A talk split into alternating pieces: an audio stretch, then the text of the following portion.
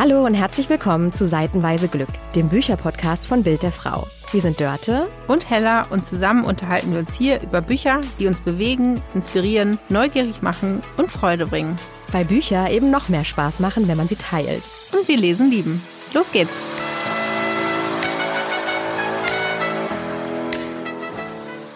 Und willkommen zurück zu einer neuen Folge von Seitenweise Glück, dem Bücherpodcast von Bild der Frau. Wir sind Hella und Dörte und wir unterhalten uns wieder über zwei Bücher. Und zwar dieses Mal geht's um historische Romane. Oh yeah, ich freue mich. Hella, wir sprechen zum einen über Die junge Wanderhure von dem Autorenduo Ini Lorenz. Und wir sprechen über Drachenbanner von Rebecca Gablé. Genau, Drachenbanner ist, glaube ich, der siebte Teil der sogenannten Warringham-Saga. Da kommen wir nachher nochmal drauf zu sprechen. Aber vielleicht erst mal heller, warum wir das hier überhaupt machen. Wir lieben Lesen und haben sowieso schon immer ganz viel über Bücher geredet und freuen uns jetzt, das als Bild der Frau Redakteurin auch quasi vor dem Mikrofon machen zu dürfen und hier über Bücher zu sprechen, die uns neugierig machen, die lange schon auf den Bestsellerlisten sind, die Überraschungserfolge sind oder ähnliches. Also wir sind da ganz frei und spontan in unserer Bücherwahl und vielleicht vorab einmal, warum historische Romane? Die sind ja wahnsinnig beliebt. Ich glaube, das ist ein, ein, guter Grund, dass wir auch hier drüber sprechen. Und die junge Wanderhure ist ganz neu erschienen, jetzt Anfang September. Und Ini Lorenz, ja ein Autoren-Ehepaar, wahnsinnig erfolgreich mit der Wanderhure gewesen, mit den ganzen Teilen dazu. Jetzt quasi die Vorgeschichte zur Wanderhure Marie. Und ich denke, auch das wird wieder ein Bestseller. Und Rebecca Gablé, ja auch eine der erfolgreichsten Autorinnen im deutschsprachigen Raum zu historischen Büchern. Ja. Erinnerst du dich, hattest du so eine historische Romanphase? Nee. Nein, nee, gar nicht. Gar nicht. Auch nicht so, weil ich habe nämlich auch zurückgedacht und ich hatte definitiv so zur Hochzeit, ich habe die Wanderhure gelesen, die Wanderhure das Original. Ah, okay. ja, Spannend. vor 20, ja. 20 Jahren jetzt erschienen. Ich erinnere mich noch super gut an Säulen der Erde zum Beispiel. Ken Follett. Genau, der Medikus auch großer Erfolg gewesen. Also die habe ich schon alle weggeblättert. Und ich war Riesenfan von hier Diana Gebelden heißt die, glaube ich, die die Outlander-Saga geschrieben hat, die jetzt für Netflix erfolgreich verfilmt wird gerade. Das war Feuer und Stein, ist glaube ich auch 1991 oder so erschienen und ich habe es äh, geliebt. Das war so ein Buch, das haben wir im Freundeskreis rumgegeben, hast du schon gelesen und so. Einfach weil es so wahnsinnig spannend war, eine riesengroße Liebesgeschichte mit entsprechenden Szenen auch dabei und so. Das war, äh, erinnere ich mich gut dran. Also ich habe das entweder ausgelassen oder bewusst ausgelassen. Mhm. Aber ich muss sagen, historische Romane haben mich bisher, äh, ja, da, da gab es einfach andere Themenbereiche, Genres, die ich spannender fand. Deswegen mhm. freue ich mich, dass wir es hier auch sprechen, weil ich vermutlich sonst lange keins in die Hand genommen hätte. Ja, und ich habe es in die Hand genommen, beide wirklich dicke Bücher. Ne? Ja, Wälzer. Wälzer. Also Rebecca Gablé, 1912 Seiten, Roman, glaube ich. Die junge Wanderhure sind so bei 500 ungefähr. Ich habe es zur Hand genommen und mich gefragt, weil ich jetzt wirklich auch bestimmt 20 Jahre lang nicht immer bewusst historische Romane gelesen habe, habe mich gefragt, ob die Leidenschaft wieder aufflammt. Bin gespannt. Das ist doch eine gute Frage fürs, fürs Fazit dann am Ende. Ja, oder? Super. Und vorher legen wir los. Wir legen los. Ich erzähle euch mal kurz, worum es in die junge Wanderhure äh, von Ini Lorenz geht. Wir haben es ja gerade schon mal ein bisschen angerissen, kurz ein bisschen ausführlicher. Los geht's, oder? Bist du bereit, oder? Ich bin bereit und habe die Öhrchen gespitzt, Hella. Die historische Achterbahnfahrt jetzt. Pass auf. In äh, Die junge Wanderhure, dem neunten Teil der historischen Bestseller-Reihe um die Wanderhure Marie, geht's eben um die ersten drei Jahre, die Marie als Wanderhure verbracht hat. Und es startet damit, dass wir lesen, dass Marie in ganz furchtbaren Albträumen gefangen ist. Immer wieder durchlebt sie im Schlaf äh, ganz furchtbare Momente. Sie wird geschlagen, steht Todesängste aus. Äh, ja, die Dämonen der Vergangenheit überfallen sie im Schlaf und ihre Freundin Alika und Schwiegertochter Margrete sind bei ihr und möchten versuchen, sie von diesen Albträumen zu befreien. Und irgendwann wird klar, das geht vermutlich nur, indem Marie einmal ihre ganze Lebensgeschichte erzählt.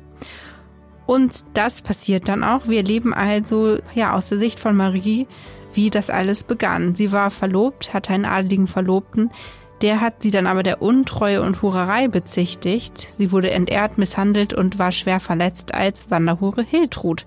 Sie fand und aufpeppelte, ihr half wieder zu genesen und dann ist aber auch klar, du musst jetzt deinen eigenen Lebensunterhalt verdienen.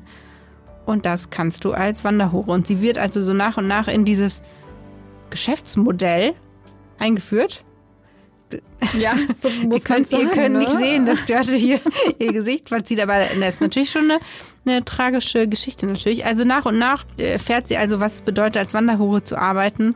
Und äh, sie geht aber immer davon aus, dass sie irgendwann sich doch nochmal rächen kann.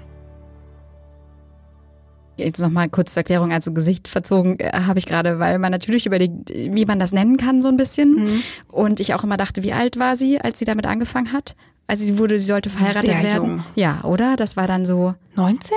18, ja, 19? Ja, wirklich, ne? Die mögen sie auch alle so gerne, weil sie ne, Ja, jung jung, und knackig und- mhm, ja. Ja, ich hätte fast jetzt gesagt unverbraucht, aber im Grunde wird es ja so dargestellt, ne?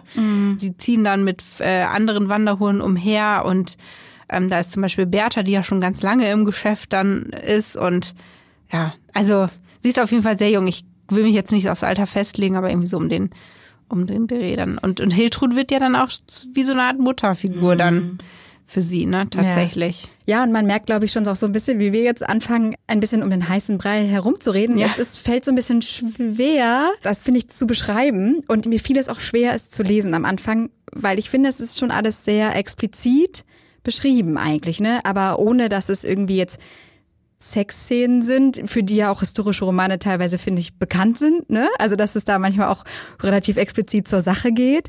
Aber das sind ja ganz andere. Das Ich sind ja, mal zum nächsten Buch. ja, wir kommen dann dazu. Genau. Aber das sind ja andere Sexszenen. Das ist ja, Ja. etwas, was äh, Marie eigentlich gar nicht möchte, bevor es ihr schaudert und sie am Anfang auch sich äh, ein bisschen unter Drogen setzen lässt eigentlich, ne? Oder irgendwie ein Mittel bekommt, um das, das leicht, leichter ertragbar macht und so. Also schön ist das nicht, ne, was Nee, sie da überhaupt- erlebt. Genau, Ja. überhaupt nicht, überhaupt nicht. Genau, also sie lässt sich so eine Kräutermischung geben, damit sie im Grunde so ein bisschen weggebeamt ist. Also das alles nur noch durch so einen Schleier wahrnimmt und ja gar nicht mehr auch in der Lage ist, irgendwie zu, zu handeln. Ne? Sie lässt das alles so über sich ergehen.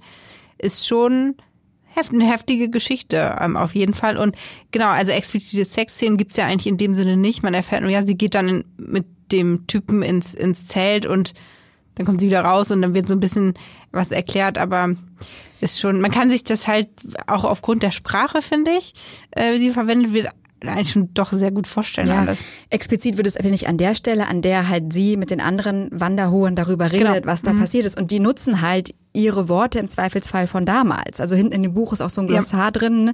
Und das sind halt einfach wirklich deftige Ausdrücke und ich, ich musste mich an dieses Explizite wirklich erstmal gewöhnen. Ja. Wie ging's dir denn? Es ging mir genauso. Ich habe mich da auch nicht dran gewöhnt. Also Mhm. tatsächlich, das fiel mir total schwer. Und ich habe mich dann gefragt, natürlich, historische Romane, historisches Setting, da braucht man natürlich auch die historische Sprache und eine Wortwahl, die eben für damals gebräuchlich war. Und habe mich dann gefragt, ob diese ganze Geschichte auch funktionieren würde, wenn es eben nicht so wäre. Also wenn es eine Sprache äh, wäre, die mit der heutigen übereinstimmt. Und ich glaube, es würde nicht funktionieren. Also ich finde, so bei historischen Romanen, um jetzt nochmal über das Genre zu sprechen, geht es ja auch immer darum, in welche Welt in der Vergangenheit werden wir entführt? Wie viel ist davon wahr? Wie viel ist fiktional? Wie viel ist historisch recherchiert und so? Und ich glaube halt, die Wanderhure, das ist ja einfach ein Riesenerfolg gewesen vor 20 Jahren. Ne, haben wir gerade schon gesagt, zum 20. Mal jetzt im Herbst 2023 jährt sich dieser Bucherfolg von diesem Autorenduo. Auch der Grund, warum jetzt dann die junge Wanderhure erschienen ist. Da geht es halt einfach wirklich darum, dass man in die Welt von der Wanderhurerei, wenn man das so sagen kann, ein Geschäftsmodell von damals eingeführt wird, aus Sicht der Frauen. Und ich glaube, das ist so das Alleinstellungsmerkmal dieser ganzen Serie auch und das, was so fasziniert. Also im Nachwort sagen ja zum Beispiel auch die Autorinnen erklären so ein bisschen was, auch wie sie dann zu, ne, zum Schreiben dieses Buches gekommen sind und sagen zum Beispiel auch, meine ich, dass die auf der einen Seite verachtet wurden in der Gesellschaft damals, auf der anderen Seite aber auch ähm, sozusagen als Schutz gesehen wurden, dass sich die Männer nicht an anderen Frauen Ja. vergehen. Also ja, Die haben schon eine Aufgabe gehabt in der äh, Zeit. Also nicht nur den Männern, die diese Dienste in Anspruch nehmen, zu, zu befriedigen, ähm, sondern auch eine, ja, eine gesellschaftliche Rolle dann in dem Sinne irgendwie, ne? Ist Schon äh, spannend. Man kann sich das trotzdem irgendwie alles nicht so vorstellen. Überhaupt nicht heller und das hat mich auch fertig gemacht beim Lesen. Einfach, wenn ich mir immer wieder überlegt habe, wie ausgeliefert man als Frau war. 1412 spielt es, ne? Um Konstanz herum, Ja. um das nochmal, Setting nochmal klar zu machen. Und als Frau bist du einfach, da kann jemand sagen, du bist eine Hexe und Bums, bist du irgendwo gefesselt, völlig hilflos, egal wie alt im Zweifelsfall. Wir begegnen auch Linetta, einem Mädchen, der genau das passiert ist, die irgendwie, was, zwölf elf Jahre alt war, als sie so verstoßen wurde. In einen See. Ja. In den Sack gepackt also, und in den See geworfen. Unglaublich. Und dann als Frau, wie du da herumziehst und eigentlich so komplett dieser Männerwelt ausgeliefert bist, das fand ich schon krass. Und das hat mhm. mich teilweise echt wütend gemacht beim Lesen. Wie ging's dir? Ja, ging mir auch so vor allen Dingen über diese Seitenzahl dann ähm, hinweg. Ja, schon, schon krasses Thema.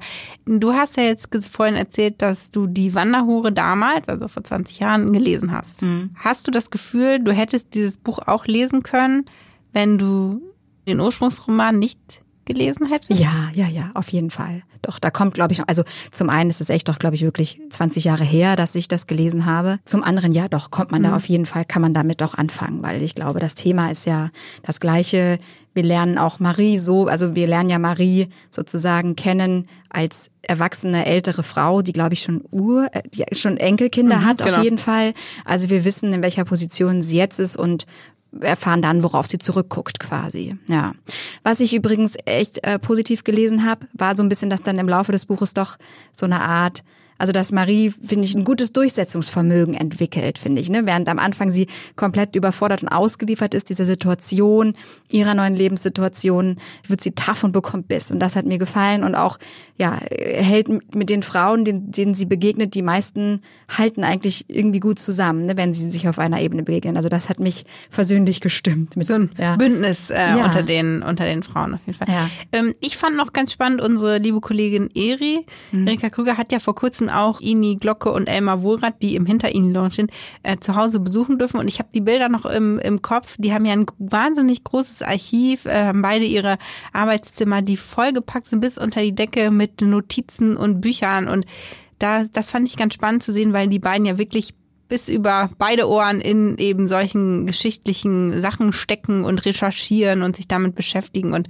das war auch nochmal ganz schön, das als Hintergrund zu haben beim Lesen. Und man sieht ja auch vorne im Buch, im Einband, ist auch ein Foto von den beiden. Wie du weißt, liebe Dörte, mag ich das ja ganz gerne. Wenn du dir die, aber das ist schon, das ist, glaube ich, einfach ein wirklich spannendes Autorenduo, ja. ne? Die haben also beide ja. auf dem Foto, wer reingucken möchte, haben beide irgendwie so ein Tigerprint-Shirt an und sind, also man sieht schon, das sind einfach Originale. Ne? Die tragen, halt, das habe ich durch die Kollegin erfahren, die tragen halt äh, total gerne halt so äh, beide die gleichen T-Shirts und sind äh, Fantasy-Fans, haben sich auch damals auf so einem Fantasy-Treffen kennengelernt und ja, das, also ich, ich, man kann den beiden irgendwie ansehen, dass sie total gerne das machen, was sie tun. Also äh, die Bücher schreiben. Und die haben ja, das habe ich in diesem Zuge auch nochmal nachgeguckt, ganz, ganz viele Bücher schon geschrieben, auch unter anderen Pseudonymen. Also von Fantasy über Krimi, über so Schicksalsfamilienromane, äh, ganz, unter ganz unterschiedlichen Namen. Also zum Beispiel Annette Landgraf, falls äh, euch da draußen das was sagt. Ja, da stecken die beiden Ach, dahinter. Witzig. Auch Nicola Mani, das Pseudonym für äh, Thriller und Krimis. Also ein wahnsinniges Potpourri haben die beiden erschaffen. Interessant. Und äh, ja, können ja. Sie euch vorstellen, wie es bei denen zu Hause aussieht mit den ganzen Büchern? Ja, so eine kleine Vorstellung, finde ich, hat man schon in der Nachbemerkung bekommen in dem Buch. Die finde ich bei historischen Romanen immer spannend. Also ich mag die sowieso gerne. Ich bin so eine Nachwort-Nachbemerkungsleserin, weil ich finde, da erfährt man ganz viel auch über die Recherche, ne? je nachdem, wem die danken für einen Einblick in die und die Welt und so auch bei Krimis und Thrillern interessant, finde ich. Oder halt, wem sie dann so aus ihrem Umfeld danken und so. Ich lese das gerne. Und gerade bei historischen Romanen geschieht oft nochmal eine Einordnung von, was haben wir hier wie recherchiert, mhm was ist wirklich historisch so passiert oder belegt und was eben nicht. Und ich fand so ein bisschen den Blick auf das Thema der beiden und da musste ich schmunzeln. Ist auch in der Nachbemerkung zu lesen, da schreiben sie zum Beispiel, also ne, sie bekommen die Anfrage vom Verlag, so 20 Jahre Erfolg der Wanderhure, kann man nicht noch mal was dazu schreiben oder wie wäre es dann mit einer neuen Folge in der in der Serie und es gab relativ viele Wanderhuren, mhm. ne, Romane schon vorher, ich glaube sechs oder sieben, wenn man reinguckt, bin mir nicht ganz so sicher. Und auf jeden Fall ne, schreiben sie, was sollten wir also machen, sollten wir uns darauf einlassen und so weiter? Und äh, ja, was kann man denn überhaupt noch schreiben über Marie, ist die nicht auserzählt, fragen sie sich. Und dann schreiben sie, dass Ini an einer Stelle wohl meinte, ich zitiere, ein paar hundert Seiten mit Pimpern im Zelt zu füllen, ist auch nicht so sexy. Und dann dachte ich mir, es ist ein interessanter Blick halt auch darauf und nochmal spannend so zu lesen, wie sie dann halt so drauf blicken und sich überlegen, was kann man denn da überhaupt noch schreiben und wo finden wir so einen interessanten mhm. Ansatz quasi. Und das äh, fand ich, fand ich spannend. Vor allen Dingen die Schwierigkeit ja sicher auch bei diesem Projekt gewesen, dass man nicht so viele Sachen aufgreift, die eben die ganzen, die Fans von der Wanderhure in den ganzen Folgenteilen alles schon wissen. Das ist bestimmt auch eine Schwierigkeit äh, mhm. gewesen. Ja. ja. ja, kann ich mir vorstellen. Also wie gesagt, finde ich äh, einfach äh, absolutes interessantes Eintauchen in eine ganz andere, unbekannte Welt. Und das ist ja ein bisschen das, was historische Romane ja. ausmacht, ja. Bevor wir zum nächsten Buch übergehen, hier könnte jetzt Werbung kommen. Und jetzt ist auch schon vorbei. Weiter geht's. Ähnlich wie bei dem zweiten Buch, das wir gelesen haben, von Rebecca Gablé, Drachenbanner heißt das.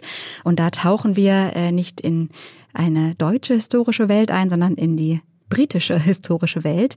Der sogenannte siebte Teil der Warringham-Saga. Also ich gehe davon aus, dass einige Personen, die darin vorkommen, uns auch schon begegnet sind in, in den vorherigen Büchern. War jetzt mein erster? Ich weiß nicht, hast ja, du geschmeckt? Auch mein. Okay. Ja, ich, ähm, du weißt ja jetzt, dass ich nicht ja. so in diesem historischen Roman-Game ja. drin bin. Also auch mein erster. Dann ab jetzt. Dieser siebte Teil der Warringham-Saga entführt uns in das britische Warringham ins Jahr 1238.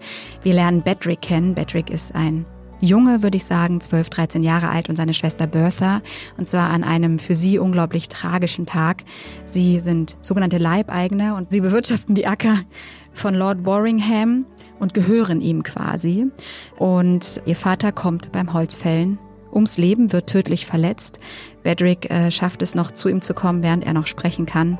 Und er sagt auch einige letzte Worte. Es geht auch um Leibeigenschaft und wie das ist, jemandem zu gehören, äh, im Gegensatz zum Freisein. Und ja, ein schlimmer Tag, weil sich dann noch die Frage stellt, wie geht es weiter mit uns? Und ähm, der Landschaft der Scholle, die wir hier beackern müssen. Gleichzeitig lernen wir Adela kennen. Adela of Warringham ist gleich alt, hat das gleiche Alter wie Bedrick, ist aber ein ganz anderer Stand. Sie ist die Tochter des Lords und der Lady of Warringham, aber Bedrick und sie verbindet ein ganz besonderes enges Band. Sie sind sogenannte Milchgeschwister, kannte ich auch noch nicht den Ausdruck. Das heißt, die Mutter von Bedrick war Amme und hat äh, quasi Adela mit ernährt als Babys, weil ihre Mutter das nicht mehr konnte. Auf jeden Fall äh, sind die sehr eng miteinander verbunden, schon immer befreundet und wahrscheinlich spoilere ich nicht zu viel, wenn man sagt, es wird leidenschaftliche Liebe daraus. Auch diese Liebesgeschichte ist die große, die sich durch diesen Roman von Rebecca Gablé zieht. Aber erstmal wird Adela an den Hof der Schwester des Königs von England geschickt. Als Hofdame soll da lernen, wie man sich höfisch benimmt. Das gefällt ihr nicht ganz so gut, weil sie das eigentlich nicht so gerne möchte. Aber auf jeden Fall lernt sie da Eleanor kennen. Und Eleanor ist besagte Schwester des Königs. Sie ist eine selbstbewusste Frau und mit Simon de Montfort verheiratet. Und dieser Simon de Montfort wird eine sehr große, wichtige Rolle spielen. Er stößt nämlich Reformen in England bzw. Großbritannien der damaligen Zeit an, die alles verändern werden. Und wir begleiten diese Protagonistinnen über 30 Jahre hinweg bis ins Jahr 1270 ungefähr. Über tausend Seiten fast. Wahnsinn, oder? ja. Und ich glaube, so ein bisschen, das ist auch nochmal das, was so historische Romane ja, ausmacht. Die sind immer absolut. sehr lang. Sie entführen uns in eine andere Welt. Und was hast du das Gefühl, wie gut hast du diese Welt kennengelernt? Wie gut konntest du eintauchen, Hella? Tatsächlich bei dem Buch von Rebecca Glablé mehr äh, als bei äh, Ihnen Lorenz tatsächlich.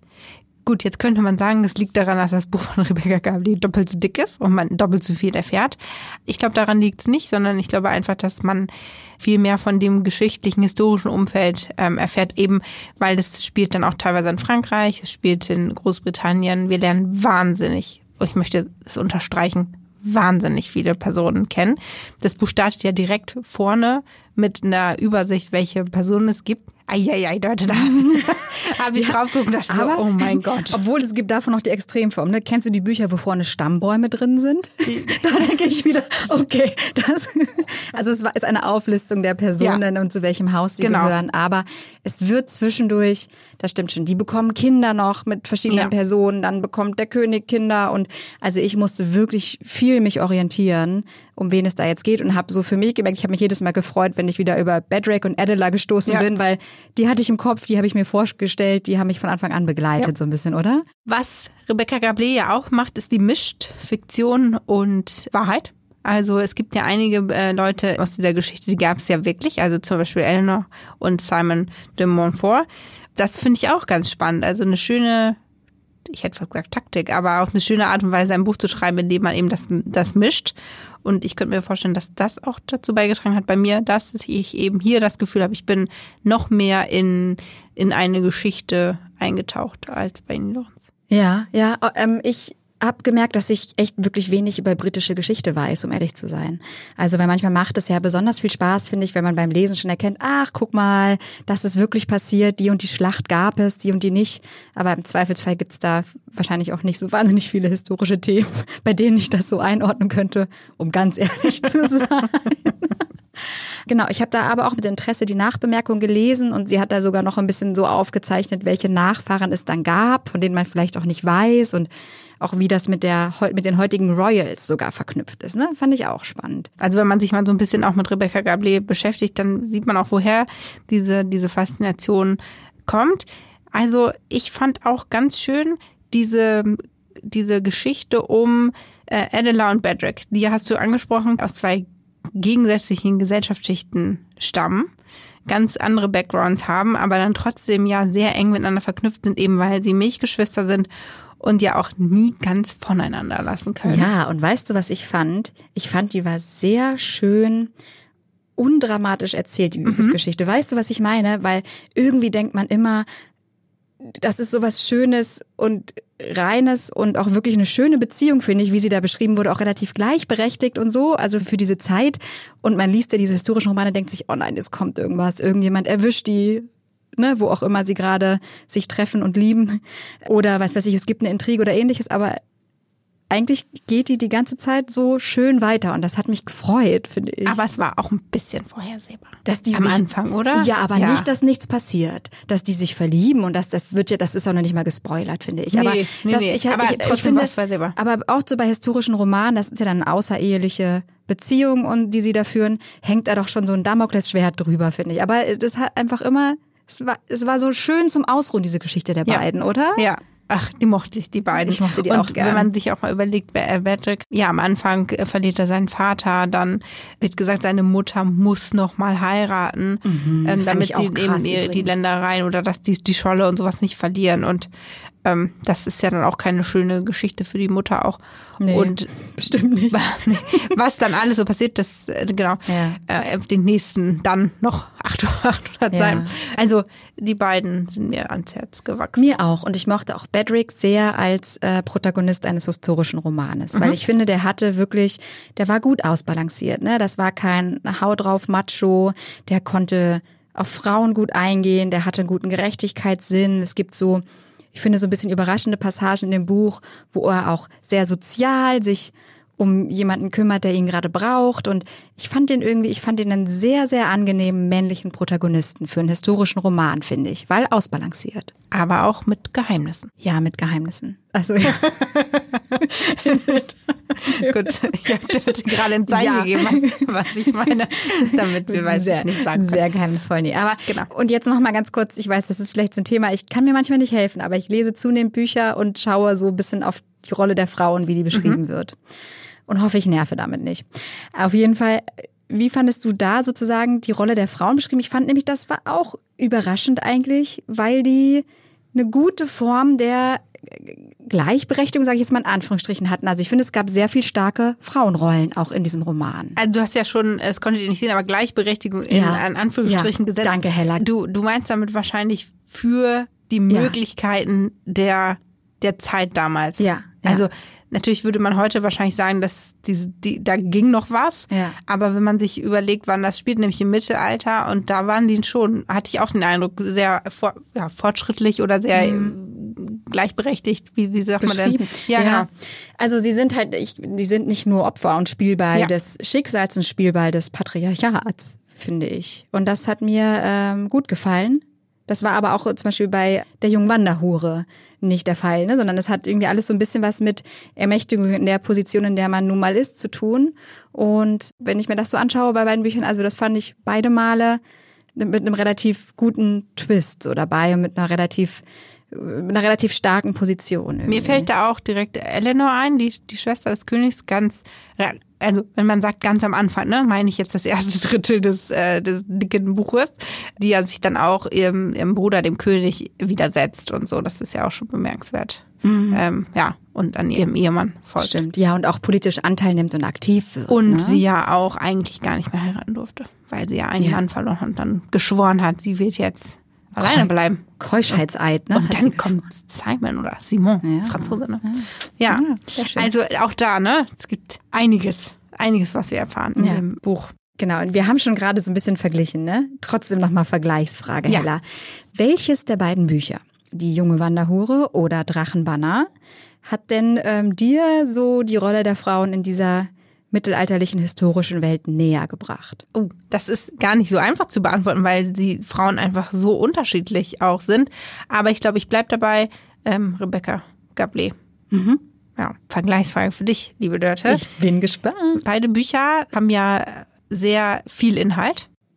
Sehr viel Schwere auch äh, in der Wanderhure und sehr viel Kontext bei Rebecca Gablé. Trotzdem, welches Buch las sich denn für dich leichter? Die junge Wanderhure, aufgrund der Länge, muss ich schon sagen, und aufgrund der nicht ganz so komplexen Personenschaft und so. Also da musste ich weniger überlegen, hä, wer war das jetzt nochmal? Und Moment mal, warum ist das jetzt ein Verbrechen an dem und dem, wenn der und der das und das macht so ein bisschen. Also es waren, die Personen waren weniger verflochten und verwoben und deswegen war es für mich ein bisschen leichter zu entwirren. Deswegen die junge Wanderhure. Ah, spannend, auf jeden Fall.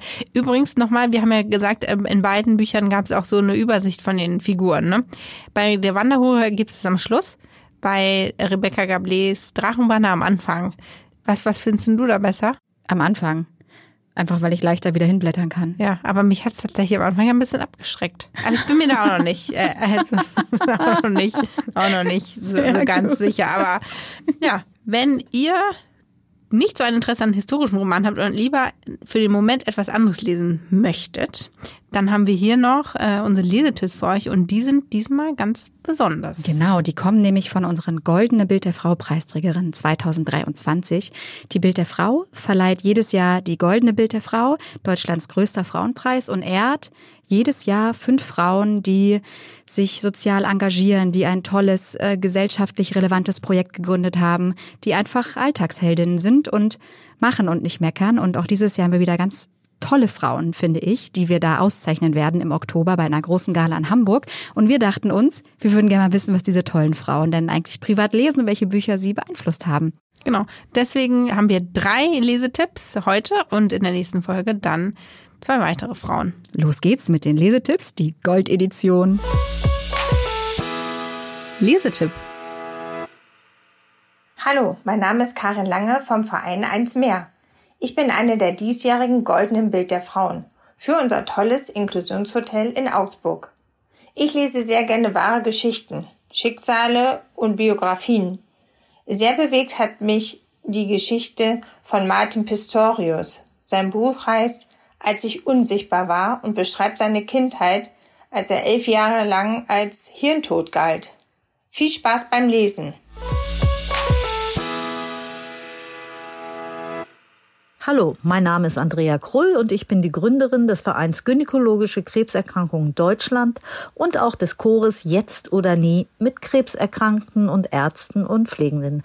Das Buch, das ich immer wieder lese, heißt Das Fundbüro und ist von Siegfried Lenz. Es ist ein wunderbares, warmes Buch über einen Mann, der ganz bescheiden und genügsam ist und einfach in einem Fundbüro arbeitet, wo er die verschiedensten Leute trifft. Es ist ein warmherziges Buch mit einer tollen Message und mit vielen verrückten Situationen, wo es sehr menschelt. Und es ist ein Spiegel des Lebens und deswegen mag ich es sehr.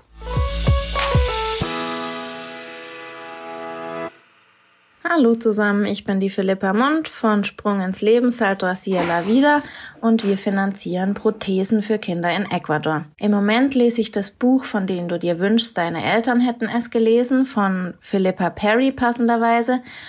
Und das fasziniert mich, weil nicht nur die Arbeit rund um Sprung ins Leben mit unseren mittlerweile 81 Schützlingen Teil von meinem Alltag sind, sondern auch unsere beiden kleinen Töchter, die mich jeden Tag herausfordern und uns viel Freude bringen.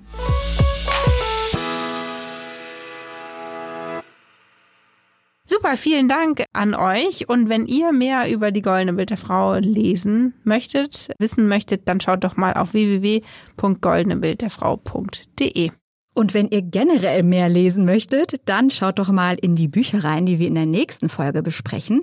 Äh, Es wird nämlich gehen um Thriller-Autorinnen. Aus Skandinavien. Ja, es wird wieder düster vermutlich. Ja, und spannend, passend zum Herbst. Wir sprechen über Todesfall von Randi Füglehög, eine norwegische Autorin. Genau, und über das zweite Werk einer isländischen Autorin. Isla Sigurdardottir heißt sie und äh, der Titel des Werkes ist Nacht.